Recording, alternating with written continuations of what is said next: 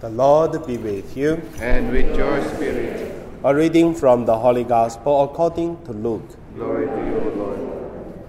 Tax collectors and the sinners were all drawing near to listen to Jesus. But the Pharisees and the scribes began to complain, saying, These men welcome sinners and eat with them. So to them Jesus addressed this parable. A man had two sons, and the younger son said to his father, Father, give me the share of your estate that uh, should come to me. So the father divided the property between them. After a few days, the younger son collected all his belongings and set off to a distant country, where he squandered his uh, inheritance on a life of uh, dissipation. When he had freely spent everything, a servant uh, famine, uh, several famine struck the, that country, and he found himself in their need. So he hired himself out to one of the local citizens, who sent him to his farm to tend the swine. And he longed to eat his fill of the pots on which the swine feed, but nobody gave him any. Coming to his uh, senses, he thought, How many of my father's hired workers have more than enough food to eat? But here am I, dying from hunger. I shall get up and go to my father, and I shall say to him, Father, I have sinned against heaven and against you. I no longer deserve to be called your son. Treat me as you would treat one of your hired workers. So he got up and went back to his father. While he was still a long way off, his father caught sight of him and was filled with uh, compassion. He ran to his son, embraced him, and kissed him. His son said to him, Father, I have sinned against the heaven and against you. I no longer deserve to be called your son. But his father ordered his servants, Quickly bring the finest robe and put it on him. Put a ring on his finger and sandals on his feet. Take the fattened calf and slaughter it. Then let us celebrate with a feast because this son of mine was dead and has come to life again. He was lost and was being found. Then the celebration began. Now the old, the older son had been out in the field and uh, on his way back, as he neared the house, he heard the sound of music and dancing. He called one of the servants and then asked what this might mean. The servant said to him, Your brother has returned, and your father has slaughtered the fattened calf because he has him back safe and sound. He became angry, and when he refused to enter the house, his father came out and pleaded with him. He said to his father in reply, Look, all these years I serve you, and not once I did I disobey your orders. Yet you never gave me even a young goat to feed, to feast on with my friends. But when your son returns, who swallowed up your property with uh, prostitutes for him, you slaughter the fattened calf.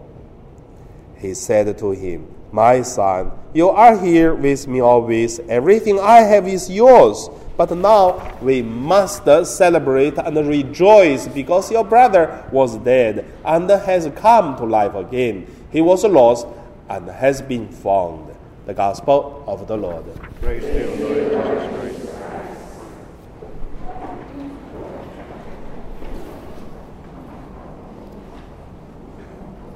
So I think the whole year's gospel reading, except the Passion of the Christ, that is the longest the gospel already for every three years. So today my meditation name is uh, God's mercy and the lost sons. First, let us look at the, the lost sons. It's quite clear the younger son got the property from the father and then gone and spent all, waste the money, and then live in bad, envir- bad environment. So that is the lost son. But today I give the title for the homily is uh, the God's mercy and the lost sons, because there is another lost son in today's gospel, which is uh, not only the younger son, but also the older son. Younger son did something wrong. It is quite clear. But the older son was stay with the father. He did not go out, but he lost in his own home.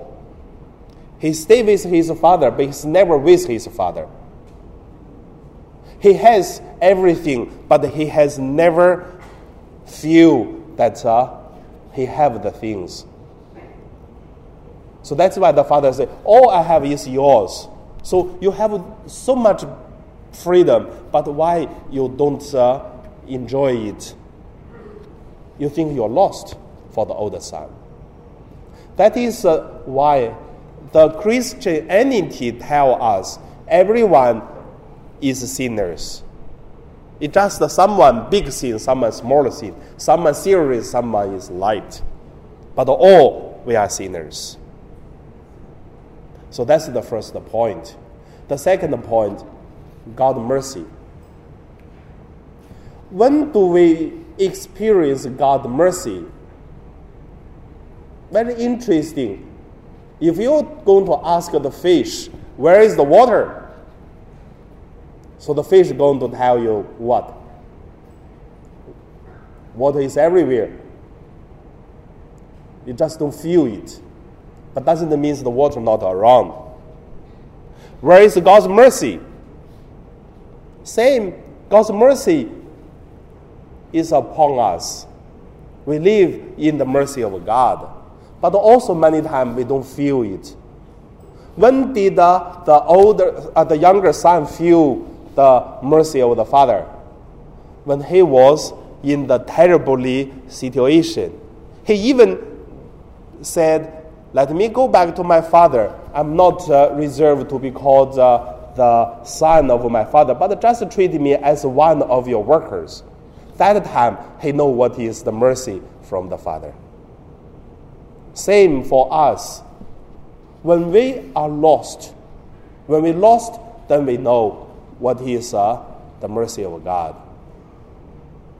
And also, everyone has uh, a experience of uh, lost, and not not like the younger son lost once, but we lost many times. So God's mercy is very interesting. The third point let us look at God's mercy and the result of this mercy. The result of God's mercy, we can see the younger son came back home and then returned to his life. Like uh, many of us, we lost, we returned to the God, and then we got everything back. But uh, how about the older son? Did, Jesus did not say anything about the older son after that. Only say, the father said, Everything is mine is yours. But the older son didn't uh, respond anything. Could be two results. The father's mercy is still there, but the older son still feel angry. That's one. Continue to be lost. Like us. At least that one change. If not, I would not forgive the person. And also, the second uh, result could be the older son realized it is he's wasting so many mercy of the father, and also he had everything, but he never used it he was living with father, but he never be with the father he has. So maybe the son lost, but also come back for the older son. Look at us. We are the same. Sometimes we lost, sometimes we come back. For some part of our life, probably still lost. We have to find it back.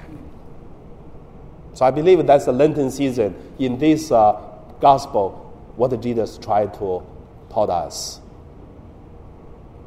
And also for the people who are still lost, may God have mercy. May also may them to experience God's uh, mercy.